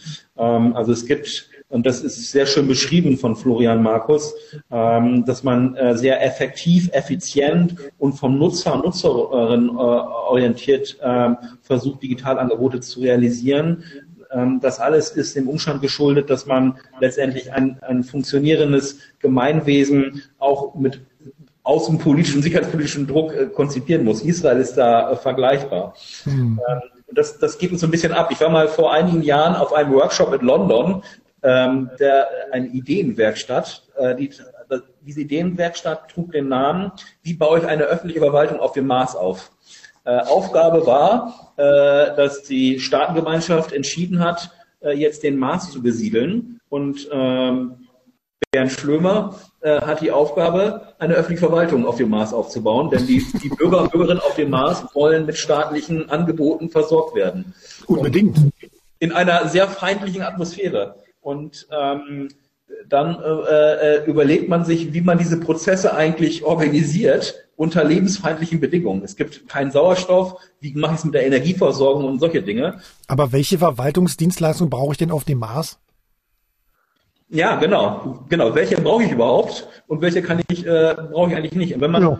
anfängt mal so zu denken, äh, dann äh, entwickelt man öffentliche Verwaltung nach ganz anderen Vorstellungen und Kriterien. ähm, und wahrscheinlich viel effizienter, bürgernäher äh, und effektiver als äh, in einer ähm, in einem Büro, in dem man äh, mit äh, über nachdenkt, wie kann ich eine Verordnung auf den Weg bringen. Und dieses Denken müssen wir ein bisschen äh, noch ein bisschen anregen in der öffentlichen Verwaltung, dass wir wir müssen nicht den Mars besiedeln, aber dass wir einfach handhabbare, vom Menschen her gedachte äh, Verwaltungsdienstleistungen auf den Weg bringen. Zwei Beispiele vielleicht, wenn ich die noch nennen darf, ist einmal, warum machen wir nicht die Hebamme äh, zum entscheidenden Faktor bei dem Auslösen von Geburtsurkunden? Denn äh, sie sieht ja, wenn ein Kind geboren wird, äh, könnte das bezeugen, indem sie eine Eingabe in ein Internetfenster gibt und dann werden alle Dienstleistungen, äh, Geburtsurkunde, Kindergeld und diese Dinge automatisiert ausgelöst. Warum muss ich dann äh, noch aufs Bürgeramt gehen und da irgendwie sagen, hier ist eine Bescheinigung vom Krankenhaus, ähm, ein Kind ist geboren? Also das wäre ein Beispiel, wo man mal einfach denken kann. Und warum machen wir die Kfz-Zulassung nicht so, dass schon ähm, äh, wir die Identifikationsnummer im Autowerk äh, zum Kriterium einer Zulassung machen? Ähm, dann sparen wir uns im Grunde fast alle unteren Verkehrsbehörden ähm, die sich mit der Kfz-Zulassung und ähm, ich glaube in Sachsen-Anhalt ist es nicht anders wie in Berlin, Baden-Württemberg, Nordrhein-Westfalen, Niedersachsen und allen Bundesländern. Man hat immer Schwierigkeiten, einen Termin bei der Zulassungsstelle zu bekommen, äh, dass wir das nicht komplett auflösen. So und warum machen wir das? Genau, und warum? Also was, was? Dann, macht, dann werden Prozesse auch einfach. und wenn uns das gelingt, dann bin ich zuversichtlich, dass wir äh, uns mit Finnland und Estland auch messen können. Was hindert uns denn? Die Verwaltung selbst? Ja, manchmal ist es die Mischung aus Bundes- und Länderzuständigkeit. Dann gibt es Vorgaben des Innenministeriums, die sagen, wir wollen beispielsweise beim Anmelden eines Wohnortes, wir wollen, dass ähm, die, der Mensch, der sich anmeldet in einer Gebietskörperschaft, dass da der zumindest noch einmal ähm, sein Gesicht äh, dem Amt zeigt. Ähm, das, sind, das spielen ganz ähm, unterschiedliche Kriterien eine Rolle. Ähm, es ist offenbar die Not noch nicht groß genug. Es muss noch mehr Personalmangel entstehen. Dann äh, wird man überlegen, wie kann man die Dinge eigentlich automatisieren. Automatisierung ist etwas, was äh, in den nächsten fünf bis zehn Jahren, ein, glaube ich, sehr, sehr stark trennen wird in der öffentlichen Verwaltung, weil man äh, diesen hohen Bedarf an Personal aufgrund des Weggangs der geburtenstarken Jahrgänge ähm, und ähm, einer schwierigen Wettbewerbssituation äh, viel stärker denken muss als bislang. Was ich ja, auch meine Erfahrung ist, letzten, aus dem letzten halben Jahr oder aus dem letzten Jahr ist ja auch so ein bisschen, man versteht im Zweifelsfall auch seine Prozesse gar nicht. Das fällt mir ganz besonders immer bei, bei Gesundheitsämtern gerade auf. Ne? Wir haben gerade die Situation, dass wir sagen, okay, mit der Kontaktnachverfolgung, das funktioniert einfach nicht mehr. Das lassen wir jetzt ganz sein an Schulen. Ähm, auf der anderen Seite haben wir, haben wir im vergangenen Jahr dann so sowas wie die Luca-App eingeführt und ähm, die, die Gesundheitsministerin aus Sachsen-Anhalt war bis oder ist offenbar überhaupt noch nicht klar, was macht Luca eigentlich und was macht eigentlich die Corona-Warn-App. Also ich finde sozusagen an manchen Stellen ist es auch oft so, dass es dass sozusagen so ein, so ein, so ein, so ein, vielleicht ist keine Zeit da, vielleicht ist kein, keine, keine Lust da, sich damit auseinanderzusetzen. Also fehlt eigentlich sowas wie ein, Open Mind an vielen Stellen einfach, auch ohne, ohne irgendwie sich Sorgen vor irgendwas zu machen. Das, das verstehe ich auch überhaupt gar nicht. Wir haben, also es ist ja so auch so viel Angst im Spiel, wo ich denke, was ist denn das Problem? Mach doch einfach mal. Also das ist so, da spielt so ganz vieles mit rein, was man auch gar nicht auf Papier schreiben kann, sondern was irgendwie in den Köpfen der Menschen passieren muss. Und wie gesagt, wenn dann eine, wenn dann eine, wenn dann eine Sozialministerin sagt, na ja, äh, die, wir haben damals die Luca-Warn-App gekauft, gekauft, weil die Corona-Warn-App die Check-in-Funktion noch nicht hatte. Also, und? Ich muss ja. äh, sagen, äh, die, die, äh, ich will jetzt auch mal, ich bin kein Anhänger der Luca-App, aber ähm, die Luca-App ist äh, ja ein funktionierendes Tool neben anderen 20, 30 Tools, die für die Kontakt Kontaktverfolgung in Deutschland ähm, angeboten würden auf dem Markt. Ähm, der Kauf der Luca-App, das Zustandekommen der, äh, des Vertrages, äh, war etwas, was viele sehr verstört hat, weil ähm, äh, über Nacht das Ding beschafft wurde, äh, während man ähm, äh, bei anderen Beschaffungsvorgängen jahrelang wartet, bis sie realisiert werden. Wir wissen ja mittlerweile sozusagen, Sachsen-Anhalt verlängert diesen Vertrag da nicht oder zieht sozusagen die Kündigungsoption. Ähm, da sind manche Leute dankbar für. Florian, aber ich will dich noch mal kurz ins Boot holen. Wie, ähm, wie, wie ist das, wie habt ihr das denn in, in Estland gelöst gehabt? Gab es auch eine App mit der Kontaktnachverfolgung? Waren die Gesundheitsämter zufrieden damit und die Leute, die es genutzt haben? Ähm, ja, also wir haben wir haben eine äh, hauptsächliche Corona-Warn-App äh, namens Hoya, H-O-I-A, ähm, die nicht von einem führenden Rapper äh, entwickelt wurde, sondern äh, von den IT-Unternehmen äh, in Estland und auch mit der Unterstützung äh, der, der estnischen Regierung. Was mich, und waren die Gesundheitsämter da mit drin? Die waren dort bei der Beratung mit drin, genau. Was, was die App können muss, es ging ja gleichzeitig schon ganz zu Beginn darum, äh, inwiefern diese Apps äh, international äh, innerhalb der EU auch miteinander interagieren können. Ähm, das heißt, es gab einige, einige Sachen, die einfach von staatlicher Seite aus geregelt werden mussten. Ähm, was mich jetzt gerade umtrieben hat und worüber wir auch schon oder worüber Herr Schlimmer insbesondere gesprochen hat, sind so die die Kosten, die die teilweise mit mit äh, der Modernisierung äh, des Staates verbunden sind. Ähm, ich glaube, die Corona-Warn-App äh, in Deutschland hat in, in Sachen Entwicklungskosten knapp 8 Millionen Euro gekostet und ist jetzt bei Betriebskosten von 130 Millionen mag ich mich. Es war mehr, ja, es war mehr, ne, Herr Schlimmer? Waren irgendwie 60 oder sowas? sehr konservativ. Nein, ich meine, das sind ähm, äh, die äh, erst äh, die 25 Millionen Euro, ne, meine ich. Okay. Sowas. Und dann nochmal monatlich wegen dem Callcenter nochmal irgendwie eine Million oder was im Monat dazu oder was. Ja, ja, da kam schon was zusammen. Genau. Ähm, das, die Kosten an sich, äh, ich bin mir sicher, da sind einige Länder günstiger, andere Länder sind teurer. Das äh, sei mal so dahingestellt. Was mich überrascht hat, ist, dass die ähm, dass die Zivilgesellschaft und die Unternehmen nicht gesagt haben, das machen wir einfach mal für lau. Ähm, in Estland äh, haben die Unternehmen gesagt, das machen wir auf eigene Kosten. Ähm, Im Endeffekt hat die Einführung der App, also die Entwicklung und die Einführung der App hat 30.000 Euro gekostet. Und das äh, beinhaltet die 30.000 Euro, die ähm, ja der Staat ausgeben musste für die Sicherheitskontrolle selbst danach. Ähm, das zeigt ja für mich so ein bisschen, wie, wie sozusagen äh, mit, man sich vielleicht mit seinem Land und seinem Staat auch identifiziert, ne? Äh, zu einem gewissen Grad auf jeden Fall, ja, das stimmt. Ähm, aber ich denke auch, es war, ich, ich denke, die estnischen Unternehmen sind da auch nicht dumm. Das war ja nicht komplett äh, uneigennützig, so altruistisch ist niemand in der Gesellschaft. Äh, man kann jetzt sagen, je schneller wir die App bei uns zu Hause umsetzen, desto höher ist die Chance, dass wir dann in andere Länder gehen können und sagen können, guck mal, bei uns im digitalen Estland läuft die App, wollt ihr sie auch haben oder etwas ähnliches für euer Land. Also ähm, da wird wieder sehr pragmatisch rangegangen und ähm, ja, ähm, man, man macht eine gute Tat und guckt danach äh, äh, weltweit ähm, nach, nach anderen Aufgaben. Vor circa einer Minute hat sich Herr Schlimmer auf die Lippe gebissen, auf die Unterlippe. Was war los, Herr Schlimmer? Ja, also ich habe ich gar nicht gesehen. Das fand ich interessant. Die Entwicklung der Corona-Warn-App ist trotzdem ein ein super Beispiel über die Zusammenarbeit von Zivilgesellschaft und Unternehmen mhm. und ähm, ist auch eine Lösung, die, ähm, die ich will nicht sagen konkurrenzlos ist, aber weltweit ähm, auch für Aufsehen erregt hat. Das, also die, ich finde das Tool richtig gut. Hm. Ähm, was so ein bisschen, äh, und das, das, da finde ich es immer, das muss, also finde ich schade, wenn man das nicht betont, weil es zum ersten Mal äh, dazu gekommen ist, dass Zivilgesellschaft und äh, Unternehmensseite gemeinsam an einem Projekt gearbeitet haben und in sehr kurzer Zeit eine Lösung äh, kreiert haben. Das ist ja das, was wir immer wollen in der Politik dass man eine Herausforderung hat, schnell eine Lösung entwickeln kann und die letztendlich dann äh, zum äh, Profit vom Gemeinwesen kostenlos zur Verfügung gestellt wird.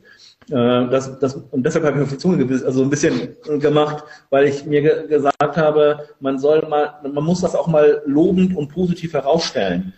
Ich glaube, das, ich glaube, das, das bestreitet auch keiner. Also ich, ja. ich, äh, natürlich wäre es aber auch der Telekom oder SAP freigestellt gewesen zu sagen, ach komm, wir stellen keine Rechnung aus. Da gebe ich dem äh, Florian Markus auch recht. Also äh, was das Geld angeht, ähm, da äh, haben einige Leute eine Träume vergossen. Äh, das hätte nicht so sein müssen. Ähm, aber letztendlich die Idee, dass man was sagt, wir machen etwas, Privacy by Design, Security by Design, äh, ähm, gemeinsam Zivilgesellschaft, Unternehmensseite in sehr, sehr kurzer Zeit ein tolles Produkt. Das, das ist doch das, was wir alle wollen, die in der Internetgemeinde unterwegs sind. Und äh, das ist wirklich gut gelungen. Aber Flor, gutes Beispiel Flor, Corona. Warte mal, ja? Flor, Florian hat sich nochmal gemeldet. Ich wollte gerade sagen, ähm, ich habe das Gefühl, dass, dass die Corona-Krise so ein kleines ein kleines bisschen Maßgeschmack war für, für die deutsche Gesellschaft, dass man eben so ein bisschen, bisschen näher zusammenrückt und sowas eben auch zusammen erarbeitet. Äh, und das hätte vielleicht, äh, wenn man vor zehn Jahren äh, ohne Stress gesagt hätte, boah, irgendwann kommt vielleicht mal eines Tages eine Pandemie, wir entwickeln mal eine App. So, äh, das hätte bestimmt fünf Jahre gedauert und danach äh, wäre es wahrscheinlich immer noch schlecht gewesen. Aber genauso wie Herr Schlimmer jetzt gerade gesagt hat, ähm, die die App funktioniert ja äh, an sich. Sie wurde ähm, in äh, recht schneller Zeit umgesetzt äh, und wird auch von, von vielen Bürgerinnen und Bürgern genutzt. Also ähm, diese, diese Krisenmomente äh, bringen ja auch das Beste im Menschen hervor. Und das ist nicht nur in Estland, sondern auch in Deutschland und anderswo so. Das ist auch richtig so. Und das hören jetzt auch die Entwickler und überweisen das viele Geld, was sie vom Staat bekommen haben, den Pflegekräften. So Marcel, du darfst weitermachen. Äh, Florian, einmal noch eine Nachfrage, was du mir nämlich neulich auch im Telefonat gesprochen hast. Und da ist, glaube ich, auch die Corona-Warn-App ein schönes Beispiel für. Ähm, die war ja, die war am Anfang, da war eine Funktion da und es kam sozusagen immer noch mehr dazu. Ne? Also hat sich die, hat sich die, die war eigentlich nicht fertig. Ne? Die wird immer weiterentwickelt. Ich glaube, das ist auch so ein Problem, glaube ich, wo Verwaltungen gerade so ein bisschen mit den Augen klimpern. Man kann ja nicht ein Produkt einkaufen, das fertig ist und dann hat man das und dann funktioniert's. Ne? Das ist, glaube ich, auch so eine Herausforderung. Wie, wie, wie ist das sozusagen in ähm, Estland gelöst? Du hast mir so ein Beispiel gesagt, äh, glaube ich. Ja, mit, ähm, der, mit der Steuererklärung. ist egal, ob wir über die Steuererklärung oder ähm, über die digitale Krankenakte sprechen. Wir nehmen mal die digitale Krankenakte. Die gibt es seit 2008 an sich, ähm, aber die wurde natürlich auch von ihren Funktionen her über die Jahre erweitert und verbessert. Das heißt, es waren von Anfang an nicht ähm, alle Scans und alle Untersuchungen sofort drin äh, von, von allen Ärzten, sowohl von privaten als auch von staatlichen Krankenhäusern und so weiter und so fort. Ähm, vielleicht war das E-Rezept eins, das erst nächstes Jahr kam. Ähm, und also solche Sachen, die man einfach nach und nach aufbaut. Und das ist, ich glaube, das ist eine Sache, die wir ähm, in der Privatwirtschaft komplett als, als normal wahrnehmen äh, wenn, wenn ich jetzt äh, ein Update für, für Windows oder ähm, Mac bekomme und er sagt so, äh, wir aktualisieren jetzt einmal, äh, wir starten neu und danach kannst du XYZ besser, schneller, anders machen. Ähm, und dann sagen wir, okay, ähm, da hat sich das Warten gelohnt und jetzt ist es noch besser. Mhm. Äh, und so sollte, ich denke, auf, einer, auf der einen Seite der Staat damit umgehen, dass man sich traut, nicht perfekte Lösungen auch einfach mal zu launchen und danach weiter daran zu arbeiten. Und man muss dann auch äh, dem Bürger, glaube ich, sagen, ähm, dass nicht alles perfekt ist und dass man vielleicht die gleichen Erwartungen an den Staat stellt, die man auch an die Privatwirtschaft stellt.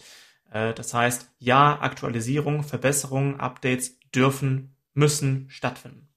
Und hast du auch ein Beispiel, wo man gesagt hat, oh Gott, oh Gott, es funktioniert gar nicht aus Sicherheitsgründen, was für Gründen auch immer, man hat es damit abgestellt?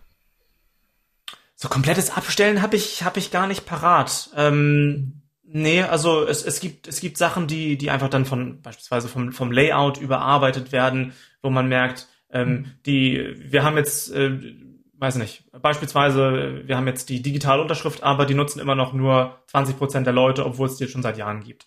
Ähm, und dann denkt man natürlich so, woran liegt das? Äh, ist sie zu teuer? Nein, die ist, ist in Estland kostenlos. Ähm, ist sie äh, vielleicht nicht zugänglich genug? War am Anfang nur mit dem elektronischen Personalausweis ab 2001, ähm, aber äh, kam danach auch über die sogenannte Smart ID. Jetzt kann ich das mit dem Handy machen. Ähm, seit äh, Moment knapp zehn Jahren, glaube ich. Ähm, und äh, ja, solche Sachen können dann eben die, die Nutzerfreundlichkeit im Nachhinein auch Jahre später noch steigern. Wir in Deutschland, lieben Verbote. Und äh, diese Verbote, die sorgen dafür, dass wir großflächig Angst vor Digitalisierung haben. Aber das Versprechen, das in Digitalisierung liegt, ist, dass wir alle ein längeres, besseres Leben mit weniger Arbeit haben. Eine kleine Anekdote aus der Uni, die das ganz nett unterstreicht. Ich weiß nicht, ich glaube 2016 habe ich angefangen, so die ersten ich sag mal, Erklärvideos zu machen. Und dann trifft man sich halt nur noch in der Hochschule, um wirklich Fragen zu besprechen. Und dann habe ich das bei uns irgendwann mal in der Uni ähm, in einer größeren Runde vorgestellt. Und wirklich das Erste, was dann zurückkam, kam, ja, aber wer hat, wer hat die Rechte an diesen Videos? Liegen die jetzt bei mir? Liegen die an der Uni? Liegen die beim Lehrstuhl? Was passiert mit den Videos, wenn ich mal die Uni verlasse? Tausende Bedenken, was alles irgendwie mit diesen Videos schieflaufen könnte ganz wenige haben halt das Potenzial gesehen, das da drin steckt. Aber es ist doch erschreckend, dass da auch dieselben Probleme sind, die ich auch in der Wirtschaft wahrnehme. Also dieses Technologieunverständnis, aber wenn ich das halt nicht verstehe, was Technologie leisten kann, kann ich damit auch nichts machen. Und wir reduzieren das immer nur auf äh, Infrastruktur. So, und dann äh, natürlich dieses, dieses Machtgehabe, was man überall trifft, dass man dann zwar große Töne spuckt, äh, dass man sowas einführen möchte und so weiter, aber dann bei kleinsten äh, Machtkämpfen einknickt die Arbeitswelt verändert sich gerade radikal und dieses Remote First wird der neue Standard sein. Und die Firmen, die das begriffen haben, die, die mhm. arbeiten da schon heftig dran und die anderen werden das noch be begreifen oder keine, keine kompetenten Arbeitskräfte äh, mehr finden.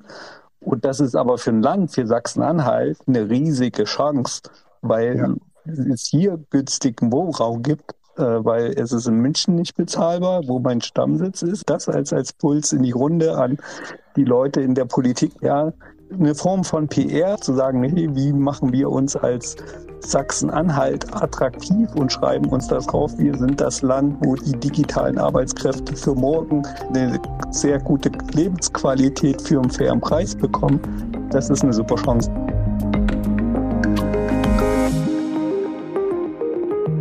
So, Florian, die gemeinste Frage für dich jetzt. Ähm, würdest du dir zutrauen, so einem Staatssekretär aus Sachsen-Anhalt, der für Digitales zuständig ist, äh, drei Tipps zu geben, wie man sozusagen so ein Land auf Vordermann bringt oder eine Verwaltung auf Vordermann bringt? Oh, ähm, der muss ja jetzt, der muss ja jetzt nicht zuhören. Nee, nee, das, das wäre wär großer Zufall. Ähm, äh, ich, ich ich mag mir nicht anmaßen, da jetzt große Empfehlungen rauszugeben. Äh, ich, ich glaube, der zuständige äh, Herr weiß, weiß äh, da besser Bescheid als ich. Aber ich kann vielleicht drei, drei Hoffnungen ähm, äh, mitgeben. Äh, die, die erste Hoffnung ist äh, für mich als Bürger, äh, ich bin ja immer noch deutscher Staatsbürger, ich bin kein estnischer Staatsbürger, ähm, auch nicht elektronisch, elektronischer estnischer Bürger auch nicht? Doch, doch, ja, wir haben, wir haben den estnischen Personalausweis, alles, alles dabei. ähm, aber ich, ich habe mich in Deutschland immer ganz wohl gefühlt. Ähm, ich möchte in Deutschland Gewissheit haben, dass egal welcher Dienst in Sachen staatliche Dienstleistungen digital verfügbar ist. Wenn ich ins Amt möchte, gehe ich ins Amt, wenn es eine besondere Frage ist, vielleicht was Privates oder sowas, oder ich habe irgendwelche anderen Bedenken, aber ich möchte, dass es äh, ja einsehbar ist, digital nutzbar ist, äh, e-, egal wo, wo ich gerade in der Weltgeschichte bin. Ähm, ich wünsche mir höhere Nutzerfreundlichkeit, ähm, dass, dass die Dienste wirklich von meiner Seite aus gedacht sind. Ähm, und ich wünsche mir stärkere Einbindung von neuen Ideen. Das ist natürlich sehr vage, aber einfach, dass man äh, nicht immer nur nach dem Lebenslauf einstellt, sondern äh, nach dem Menschen, der dahinter steht. Ähm, ich äh, habe mich ein paar Mal in Deutschland beworben, wo sie dann gesagt haben, ja, da brauchen wir jemanden mit mehr mit mehr äh, Erfahrung, da wollen wir 20 Jahre so und so, da brauchen sie Mhm. graue Haare für oder im besten Fall gar Drei keine Haare mehr. Staatsexamen in Jura, ja. Gen genau, und äh, das ist schwierig. Äh, und äh, ich habe äh, real gesehen dreieinhalb Jahre Berufserfahrung, aber ich weiß wahrscheinlich so viel wie, äh, wie, wie Leute, die in, in Deutschland mit 15, weiß ich, 15 Jahre lang mit SAP gearbeitet haben. Also es kommt, man muss da, glaube ich, ein bisschen flexibler sein, besonders weil man sowohl in Estland als auch in Deutschland ja auf Talentsuche ist. Ich habe jetzt gerade äh, beim ersten Teil des, des Gesprächs habe ich beim BSI mal reingeschaut, nach wie vielen Stellen die gerade Ausschau halten. Das ist eine ganze Handvoll. Ähm, und man kann nicht gleichzeitig extrem hohe Anforderungen stellen, die erstens vielleicht nicht ganz realistisch, zweitens auch gar nicht relevant sind. Ähm, und äh, ja, das ist vielleicht der dritte Punkt, den ich mir wünschen würde. Wir können ja mal so einem Staatssekretär, könnten wir ja mal vorschlagen, so sich drei Punkte zu wünschen, die er selber sich vielleicht, äh, die er vielleicht irgendwo gehört hat und die er mitnimmt. Weiß ich nicht, w- würde dem da was einfallen, so, ein- Bernd Schlömer vielleicht? Nein, also drei, ich habe äh, was Wünsche ähm, muss ich nicht äußern. Letztendlich, ähm, was ich beabsichtige oder was ich möchte, ist, dass ähm, alle diejenigen, die in der öffentlichen Verwaltung in Sachsen-Anhalt ähm, mitmischen, dass sie sich ähm, auch einen Ruck geben, einfach mal Neues auszuprobieren, Mut zu zeigen. Das hat der äh, Florian Markus äh, ja gesagt, dass man ähm, Bedenkenträger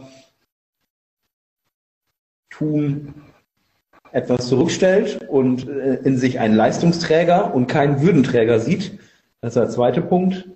Ähm, und dass wir zu ähm, einer Fehlerkultur kommen, die genau ähm, das beinhaltet, was auch Florian Markus gesagt hat, dass man mal Dinge ausprobiert, auch evolutionär gestaltet und äh, dann auch anpasst, wenn es nicht läuft, ohne dass man dann gleich aus dem Amt gejagt wird oder dann eine, eine schlechte Note in der Beurteilung bekommt, die einen un, unförderbar macht.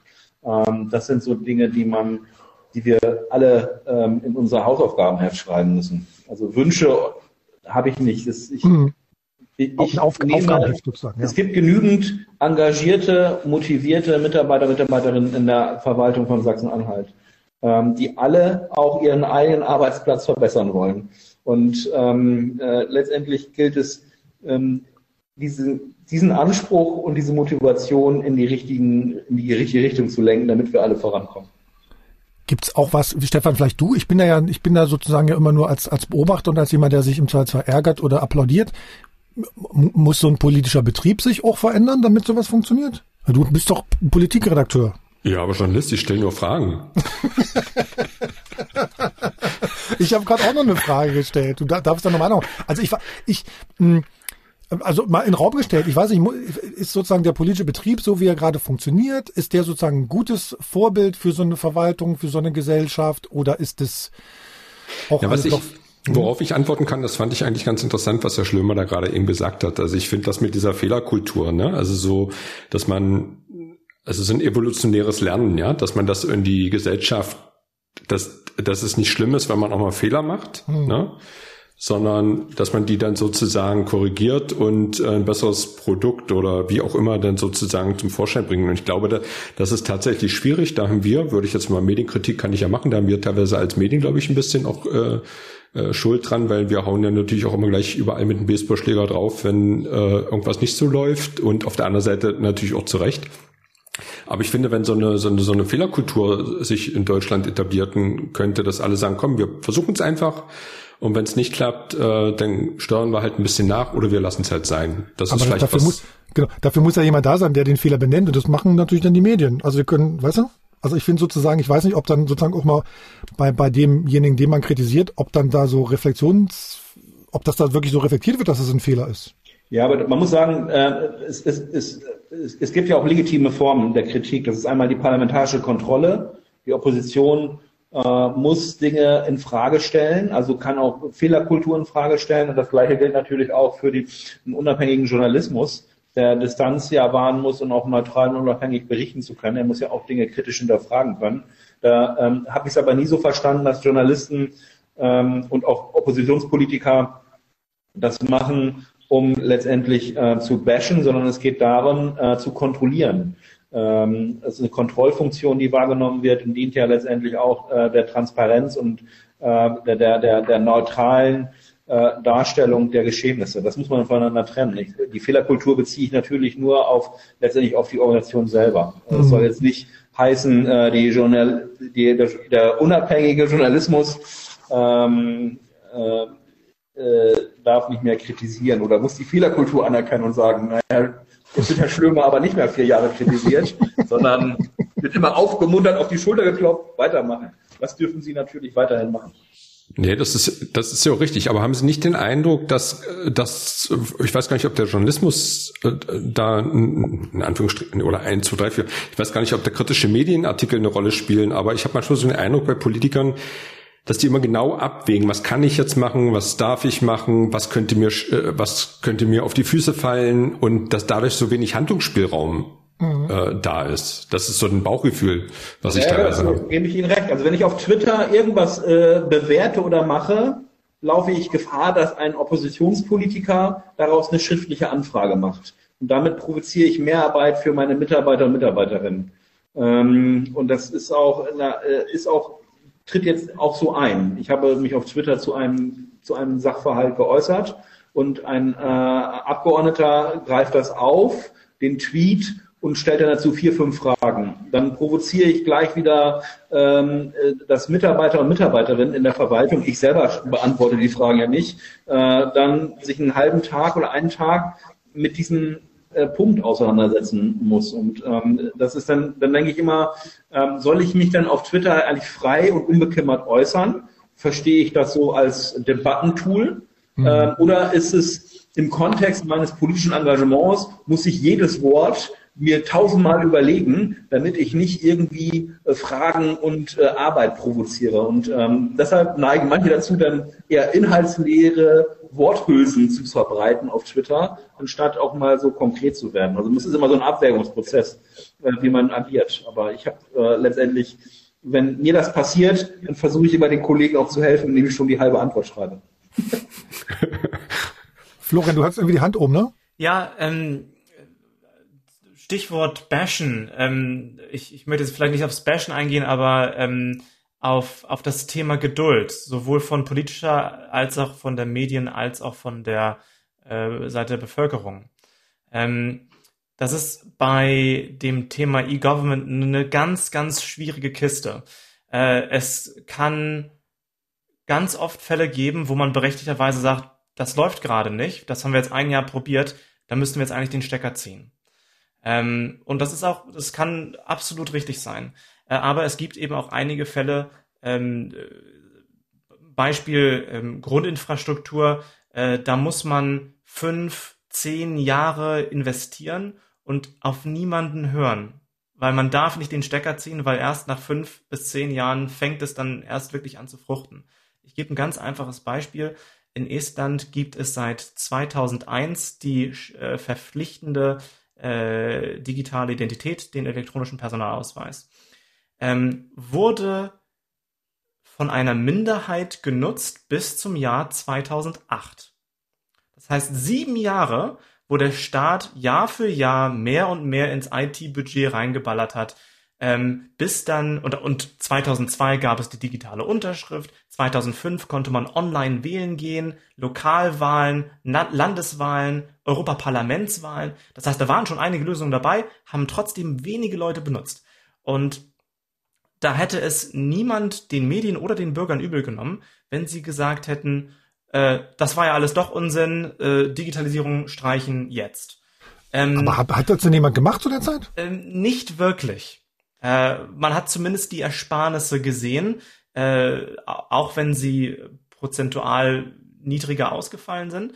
Ähm, aber 2008 kam dann eben die digitale Krankenakte, die hat wirklich jeden berührt. Und da kam dann wirklich die alltägliche Nutzung für äh, den Großteil der Bevölkerung. Das heißt, aber vielleicht macht uns das in Deutschland gerade so furchtbar ungeduldig. Du redest genau. hier von 2000 was? 8, vor, vor 12, vor 14 Jahren. Hallo? Ja. ja. 14, 14 Jahre. Ja, das stimmt. Ähm, Deutschland ist da hinterher und Deutschland ist auch nicht das einzige Land, muss man auch ganz klar sagen. Ähm, aber äh, es, es geht mir um, um diese um diese sechs, sieben Jahre ähm, im Englischen sagt man CIO's Nightmare, der Albtraum des CIOs. Das heißt, du packst da Kohle rein, ja, ja, ja, und dann äh, kommt immer noch nichts. Und irgendwann sagen auch die Politiker, die dir die stärkste und konsequenteste Rückendeckung gegeben haben, sagen irgendwann so, wo sind denn jetzt die Ergebnisse? Äh, wenn es nicht nach der ersten Amtsperiode der Fall ist, dann nach der zweiten. Ähm, und ja, muss man dranbleiben.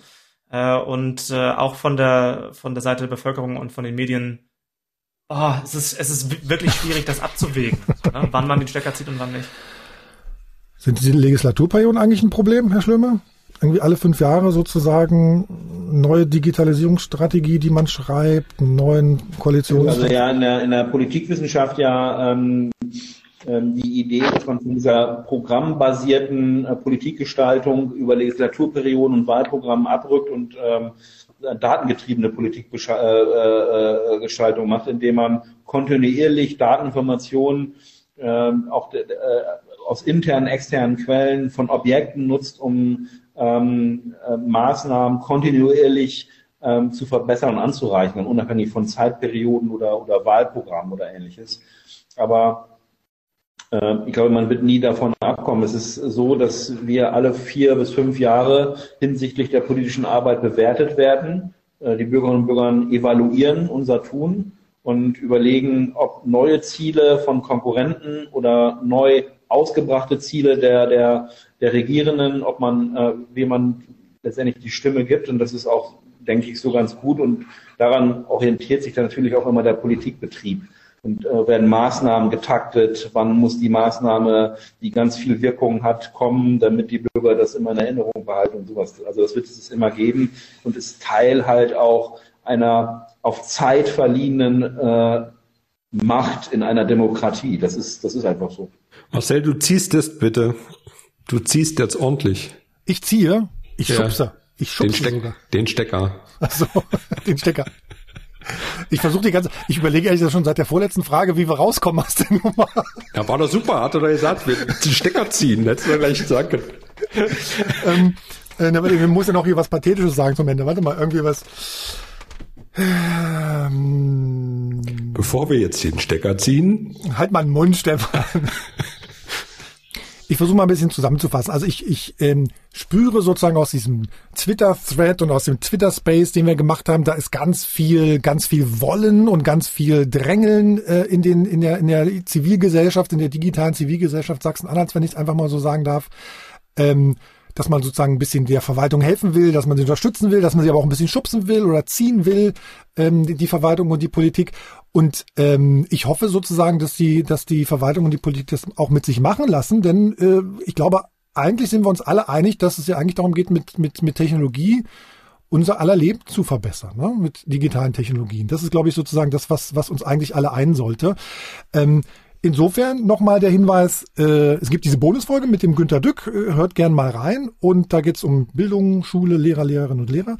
Und äh, zum anderen natürlich vielen Dank an unsere Gäste. Florian Markus, live sozusagen zugeschaltet aus Estland, aus Tallinn. Ne? Super. Dankeschön. Und ähm, Bernd Schlömer, vielen Dank, Staatssekretär im Digitalministerium Sachsen-Anhalt. Danke. Hat Spaß gemacht. Super, ich sag auch danke. Ja, Stefan, du hast es auch super gemacht. Bis denn. Hab ich auch, ja. du auch, Marcel. Digital Leben. Ein Podcast von MDR Sachsen-Anhalt.